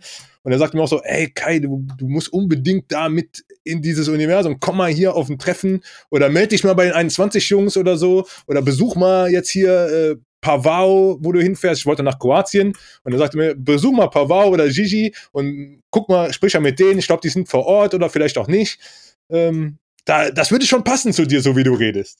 Und ich denke nur so, ah nee, ich bleib lieber inkognito. Ne? Jetzt haben wir uns zufällig getroffen aber auf der Fahrt schrieb ich ihm dann zurück, sagte, ey, Alter, stell Kontakt her, ich, ich vermisse dich jetzt schon, ne, und das Gespräch mit dir. Und äh, ja, habe ich mich, hat er mit Pavao den Kontakt hergestellt. Den habe ich angeschrieben. Der hat ein kleines Bitcoin-Treffen organisiert am selben Abend. Wir wollten eigentlich nur einen Kaffee trinken, es waren aber mehrere vor Ort. Und das hat mich also sowas von geflasht. Meine Freundin sagt immer, ey Kai, ist gut jetzt, ne? Denn, denn ich rede dann von nichts anderem mehr und ich bin immer sehr schnell sehr begeistert. Ne? Also es explodiert quasi immer in mir. Mein Umfeld muss das aushalten dann. Und ähm, ja, das hat mir auch noch mal einen Schritt weitergegeben, ne? um, um noch mal auf den Weg zurückzukommen. Ich war zu 2018 ein Trader quasi, habe dann angefangen zu lernen, Bitcoin ist was Besonderes, ich werde Bitcoin-Maximalist und ähm, ich konsumiere so viele Bücher und versuche so viele Menschen, besonders die, die ich natürlich liebe, in meinem Umfeld, Familie, Freunde, dazu zu bringen, da mitzuziehen, denn das ist eine Sicherheit und was ganz Besonderes. Das muss, muss man kennen. Und idealerweise belohnt es einen auch nach vier Jahren, es zu kennen. Ähm, der Weg ging dann tatsächlich so weiter, dass ich dachte, irgendwann hatte ich DCA gehört, ne, von irgendeinem Trader auf YouTube. DCA ist super. Monatlich ein bisschen was kaufen, dann kriegst du übers Jahr den besten Preis. Und ich so, ja, super, das ist es, geil, 50 Euro jeden Monat. Das ist der Hammer, ich werde reich. Und dann irgendwann ähm, das auch propagiert wie ein Bekloppter, ne? Und dann irgendwann von, also letztes Jahr, ne, habe ich dann gesagt bekommen, nee, hör mal, das ist kompletter Unsinn. Das ist Kindergarten. Auf dem Bitcoin-Standard leben, das ist das Richtige. Dann machst du quasi immer noch DCA, machst aber noch viel mehr, denn du lebst auf dem Bitcoin-Standard. Am ersten kriegst du Gehalt, kaufst davon nur Bitcoin direkt oder lässt dich in Bitcoin direkt bezahlen, gibst alles aus, was du im Monat brauchst, lebst ziemlich sparsam, kaufst gut auf Vorrat und hast dadurch jeden Monat mehr Satoshis als vorher. Also machst du immer noch DCA. Und wie ich so bin, brenne ich aktuell dann dafür. Ne? Also habe dann auch versucht, das zu leben hier in Deutschland. Ach, ne? Nur Bitcoin-Standard okay. habe ich mhm. durchgezogen, so gut ich kann. Es ist enorm schwierig in Deutschland. Und ähm, ich versuche das viel auf Twitter und Noster zu reflektieren, dass mein Orange Pilling wohl das schlechteste der Welt ist. Denn ich krieg hier meine engen Familien und Kumpels schon noch so weit mir lang genug zuzuhören, um es ein bisschen zu verstehen. Bei Shopbesitzern, Tankstellenbesitzern, Bauern oder Bioläden sieht das ganz anders aus. Ne? Also die sagen mir schon so, ey Kai, wenn du noch einmal das Wort erwähnst, kommst du hier nicht mehr rein. So, so, so weit geht es denn da schon. Harte Nuss. Also, harte also wirklich harte Nuss. Äh. Also mein Umfeld, ich muss noch enorm viele Sachen in Euro bezahlen und das äh, kotzt mich halt an. Ne? Also tatsächlich bin ich enorm schlecht im Orange-Pillen und deshalb kaufe ich viele Gutscheine und kaufe viel mit Gutscheinen ein. Für mich ist es eine moralische Sache tatsächlich, das zu stützen ne? und kein Fiat-Geld zu stützen und Schulden und Kreditsysteme zu fördern. Das ist ganz klar eine moralische, ethische Sache. Rede ich mir zumindest gerade in meinem Stadium so ein. Wie ich statt in einem halben Jahr sehe, weiß ich nicht mehr. Äh, weiß ich noch nicht. Aber ähm, ja, das ist so für mich der Weg gewesen. Ne? Seit 2018 äh, als Bitcoin-Maximalist auf Twitter rumrennen und äh, sich irgendwie profilieren durch Tweets und mithalten im Lernrhythmus der, der interessanten Leute, ne? der, meistens der Autoren oder Podcaster. Und ähm, ja, Ja. DCA, DCA. Ja. Dann habe ich mir irgendwann. Jetzt muss ich dazwischen grätschen, weil du hattest Hau gerade schon so schön. Äh, viel. äh, ja, alles gut, alles gut. Aber du hast erzählt, dass du versuchst, auf dem Bitcoin-Standard zu leben und wir haben uns eine neue Frage überlegt an der Stelle. Und zwar, äh, du hattest eben auch schon mal so, eine, so ein paar Takes, wo du so ein bisschen abstrakt über die Zukunft von Bitcoin gesprochen hast. Ähm, da wäre die Frage, was wäre deine Einschätzung, äh, wann denn die Welt auf einem Bitcoin-Standard äh, landet? In welchem Jahr? Also wann, wann ist das soweit? Ja, nein, das, das, das gibt's nicht für mich. Das ist kompletter Unsinn. Ich habe auch in Plochingen wurde die Frage gestellt, da wäre ich am liebsten aus dem Raum gelaufen. Da ich, gesagt, ich kotze gleich. Bitcoin ist da, Bitcoin funktioniert. Wir können uns jeden Tag bei jeder Zahlung entscheiden, ob wir Bitcoin benutzen wollen oder nicht. Ne? Ist tatsächlich so, an der Tankstelle wird dir keiner für Bitcoin Sprit geben, aber vielleicht in Portugal oder so gibt's dann tatsächlich Gutscheine dafür, auch für Tankstellen. Also die Möglichkeit ist oft da und wenn sie nicht da ist, müssen wir halt ins Saure beißen. Aber dass Bitcoin in irgendwelchen Jahren der Bitcoin-Standard wird, keine Ahnung. Da, also man könnte jetzt sagen, ja, 28, ja, 32, aber das ist alles kompletter Unsinn. Niemand kann sagen, dass das so wird. Die Chance, dass es so kommt, ist enorm klein. Ne? Ich bin tatsächlich ein enorm Okay. kritischer, Hm. Würdest du sagen? Also selbst Ja, auf langen. Zeithorizont Horizont siehst du sie sehr Totaler- klein? totaler. Unsinn, meiner Meinung nach. Denn, wie gesagt, ich habe jeden Tag mit, ich nenne sie mal Normies, den Begriff, den mögen viele nicht, aber ich nenne sie mal so, ne, niemand, der in Bitcoin eingetaucht ist, der die Materie kennt, der sich mit Geldpolitik auseinandergesetzt hat, wird damit äh, bezahlen wollen. Man sieht das in El Salvador. Die Leute benutzen Bitcoin als politisches Medium, weil sie den Präsidenten hassen, würden sie es nicht benutzen wollen. Ne? Also habe ich schon gehört, ob so ist. Ihr, ihr seid näher an der Szenerie, aber ich sehe nur, die, die Annahme von Bitcoin als Geldstandard ist total utopisch zum jetzigen Zeitpunkt. Dafür funktioniert das System auch einfach viel zu schlecht. Guck mal, wie schlecht Lightning funktioniert, seit es das gibt, seit 2017, 16, hat sich viel zu wenig getan. So ein Normalmensch, der nicht mit, mit Computern sich auskennt, der kann niemals einen Lightning-Channel balancen. Niemals. Das ist kompletter Unsinn. So, das wird er auch nie.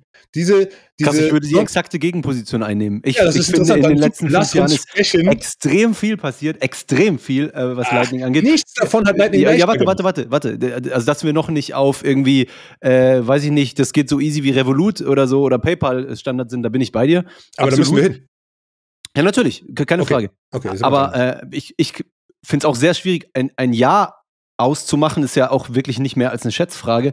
Ähm, wenn Bitcoin nicht stirbt, was deine Grundthese ist, Mhm. sehe ich es langfristig sogar als unausweichlich, weil alle Anreize dafür sprechen. So, welches Land würde sich denn in 50 Jahren oder Bürger welchen Landes würden sich in 50 Jahren äh, ein anderes Geld andrehen lassen, wenn die ganze Welt sagt, ja, nee, sorry, also das hier ist wirklich endlich begrenzt und knapp. Äh, wenn mit allem anderen, wo du kommen willst, irgendwie fahr zur Hölle, ja. Aber bin ich auch offen für, ähm, I might be wrong, ja. Aber das, Ja, das ich finde ich auch. ja auch das Gute bei Bitcoinern in, in der Diskussion, ne? Also es ist ja, da pocht ja niemand irgendwie auf die, auf das endlose Wissen. Ja, ja, genau. Und da, dafür sind wir auch lang genug drin in so Diskussionen. Aber ich sehe das auch ähnlich wie du, ne? Ähm, tatsächlich kommst du irgendwann nicht mehr dran vorbei, vielleicht. Ne? Weil, also eine Fiat-Währung geht auf jeden Fall kaputt. Ne? Dauert keine 80 Jahre, dann hat die 90 Prozent ihres, ihres Wertes verloren. Das interessiert nur niemanden, ne? Wirklich so, ne? Ma- Oma sagt, ja, alles wird teurer, das ist normal. Das ist ganz normal. Ne, ist nicht normal, das ist Raub. Ja, aber das macht ja nichts. Das kannst du den hundertmal sagen. Ja. Die denken, du bist der Verrückte, nicht der, der sie ausraubt. Und ähm, dann ist vielleicht, ich bin da bei dir, das wird nicht sterben und deshalb wird wahrscheinlich es gegen Fiat irgendwo gewinnen, aber es wäre dann wahrscheinlich eher so ein, so ein nagelneuer Name für irgendeine verkackte staatliche Währung, die dann hinter sowas wie, wie Strike das jetzt macht. Ne? So, ich finde das ein bisschen ekelhaft, aber Ach, du meinst, dass es einfach nur als Payment Rail benutzt wird Genau, und gar nicht als Geld am Ende des Tages. genau Mhm, wie okay. Linux. Linux sollte die letzten 40 Jahre das Betriebssystem der Zukunft werden. Wurde es aber nie, wurde es doch nur im Hintergrund auf Servertechnologien und auf unter Android und so ein Kram. Jeder benutzt es jeden Tag, aber keiner weiß es. Keiner hat eine Ahnung davon. Und Mhm. sowas könnte ich mir bei Bitcoin eher vorstellen. Leider. Ne? Also ich bin auch ganz äh, Verstehe, was du meinst, ja. den Interessant. meisten, ich hoffe, dass man das versteht, denn wie gesagt, ich bin da, klinge da oft sehr ambivalent. Einerseits äh, denke ich, ja, Bitcoin wird die Welt erobern, andererseits denke ich, niemand wird hier direkt Bitcoin bekau- Ja, benutzen. spannender Take tatsächlich. Ja. Ist auch ein super spannendes Thema und Ja. ich freue mich auch, mich auszutauschen, auch zukünftig jetzt mit Leuten, denn wie gesagt, ich will jetzt seit Ploching ein bisschen, bisschen mehr in die Öffentlichkeit gehen, mich mit Leuten unterhalten, die auch ein Thema sind. Ich rede mit vielen Leuten den ganzen Tag und merke dann oft, die fangen an zu gähnen und die Augen Ja. zu verdrehen.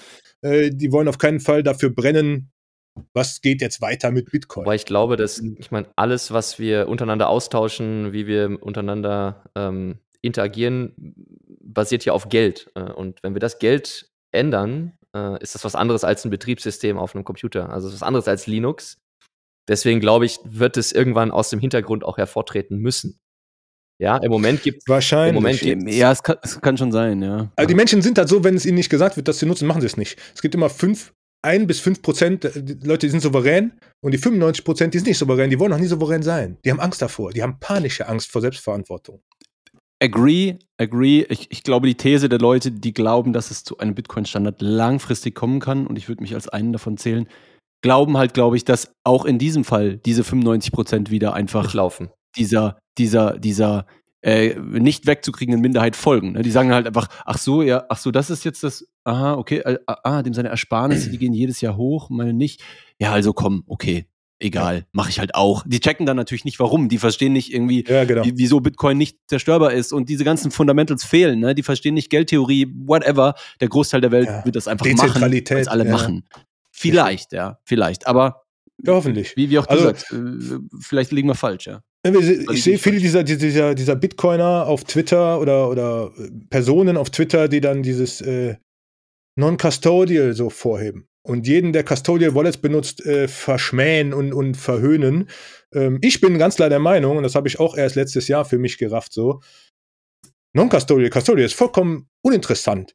95% der Menschen wollen auf keinen Fall Verantwortung übernehmen. Ich sehe das in meiner eigenen Familie. Die haben panische Angst vor Selbstverantwortung. Niemand wird sich das eingestehen, aber das ist ihr Handeln und das ist, was sie tun. Keine Selbstverantwortung. Hier Onkel Jim, Wallet, Fedimints und so ein Kram. Ich habe das anfangs auch nicht gemocht und dachte, na, zwölf Wörter sind das Wichtigste. Die Menschen müssen lernen, Selbstverantwortung zu übernehmen.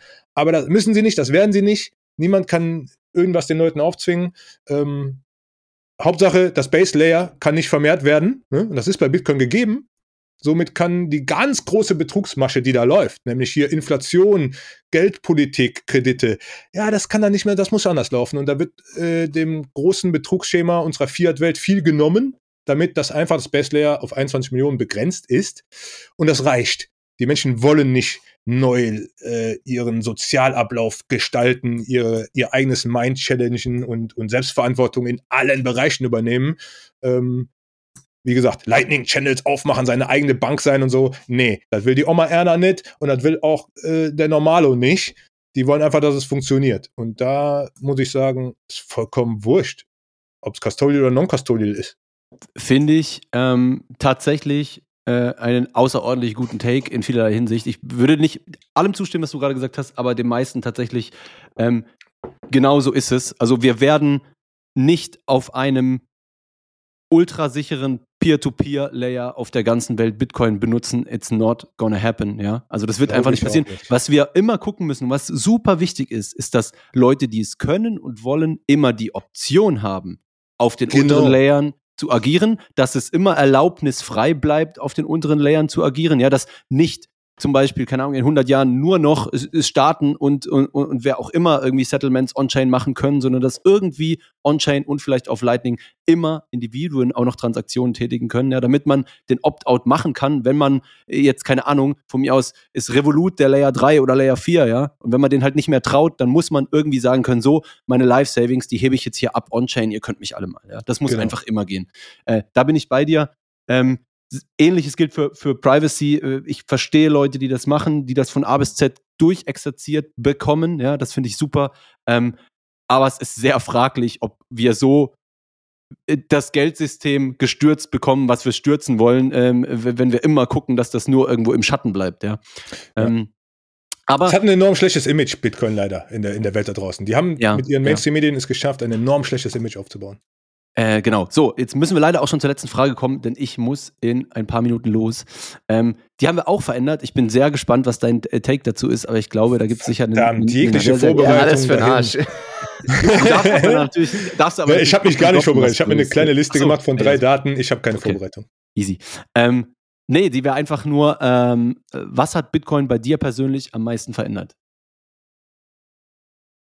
Darfst dir auch gerne ein bisschen Zeit, bisschen Zeit Alles, nehmen. mein ganzer Charakter. Also wie gesagt, ich reflektiere sehr gerne und lerne auch gerne für die Zukunft dazu. Da, dazu gehört dann zu reflektieren. Mhm. Und ich bin also der, der typische komplett Turnaround. Ne? Also war jetzt nicht nur Bitcoin, was mir so die, die Dinge für Vernunft, Handlungen und Verantwortung beigebracht haben, sondern mit. Aber ich sag mal, ich finde alle diese Prinzipien, die mir geholfen haben, ein souveränes Individuum zu werden und verantwortungsvolles, auf das man sich verlassen kann und der auch was leisten kann, der einen Beitrag zu einer Gruppe leisten kann und sowas, ne? Und auch angstfrei daran geht. So, ne? Das musste ich alles lernen. Da komme ich von der, habe ich eine komplette 180-Grad-Wende gemacht. Also wie gesagt, ich war immer punkmäßig gegen alles, was mit Verantwortung zu tun hatte. Und im Endeffekt hat Bitcoin zum Großteil dazu beigetragen, mh, ja, mich stabiler zu machen, erwachsen zu machen. So, ne? Also viele Leute, die ich treffe, sind noch genauso, wie sie waren, wie mit 18. Die benutzen alles in ihrem Umfeld so, wie sie mit 17, 18 das gelernt haben. Und äh, es ist wichtig, sich zu entwickeln, denke ich. Und Bitcoin ist dafür ein hervorragendes Ding, weil es dich halt ständig challenged, wenn du dich damit befasst. Dann musst du ständig deine, deine Ansichten challengen und äh, ja, revidieren vielleicht auch. Das waren, Nice. Bitcoin, das waren doch. ich hatte das eben schon irgendwann im Gespräch gesagt, Bitcoin ist das absolute Zentrum meiner Interesse und fast nichts meiner Entwicklung läuft ohne Bitcoin mittlerweile.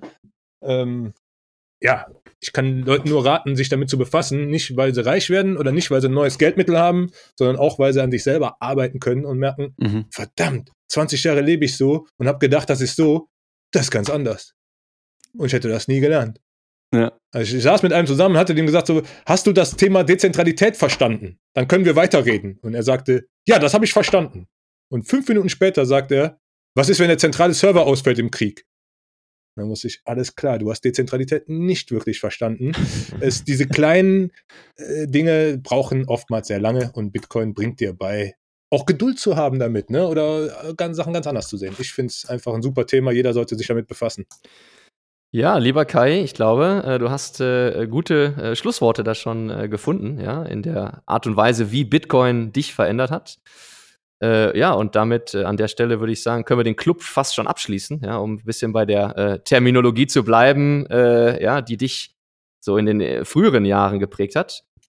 Mhm. Und war super spannend. Also vielen, vielen Dank ja, für die ganz offene Berichterstattung ja, von deinem Weg. Hat mich auch gefreut. Das war, ja, war perfekt äh, und ich glaube, äh, das wird den Zuhörern super gut gefallen. Das glaube ich auch. Ich hoffe. Und ähm, ja, weiterhin äh, alles Gute bei deinem Weg. Vielen, vielen Dank nochmal, Kai. Sehr gerne, Dankeschön, man Kai. wird sich sehen. Und vielen Dank, Ja, Fab. wir Äh, wie immer uns. natürlich. Euch allen ein schönes Wochenende. Wenn euch das gefallen hat, wie immer, lasst gerne bei Apple oder bei Spotify eine Bewertung da. Schaltet wieder rein, gebt uns Feedback, kommt auf uns zu, wenn ihr auch mal eure, äh, ja, euren Weg bei uns teilen möchtet. Und dann hören wir uns äh, schon ganz bald äh, zur nächsten Episode. Vielen, vielen Dank. Ciao zusammen. Ciao, ciao. Was ist Bitcoin eigentlich?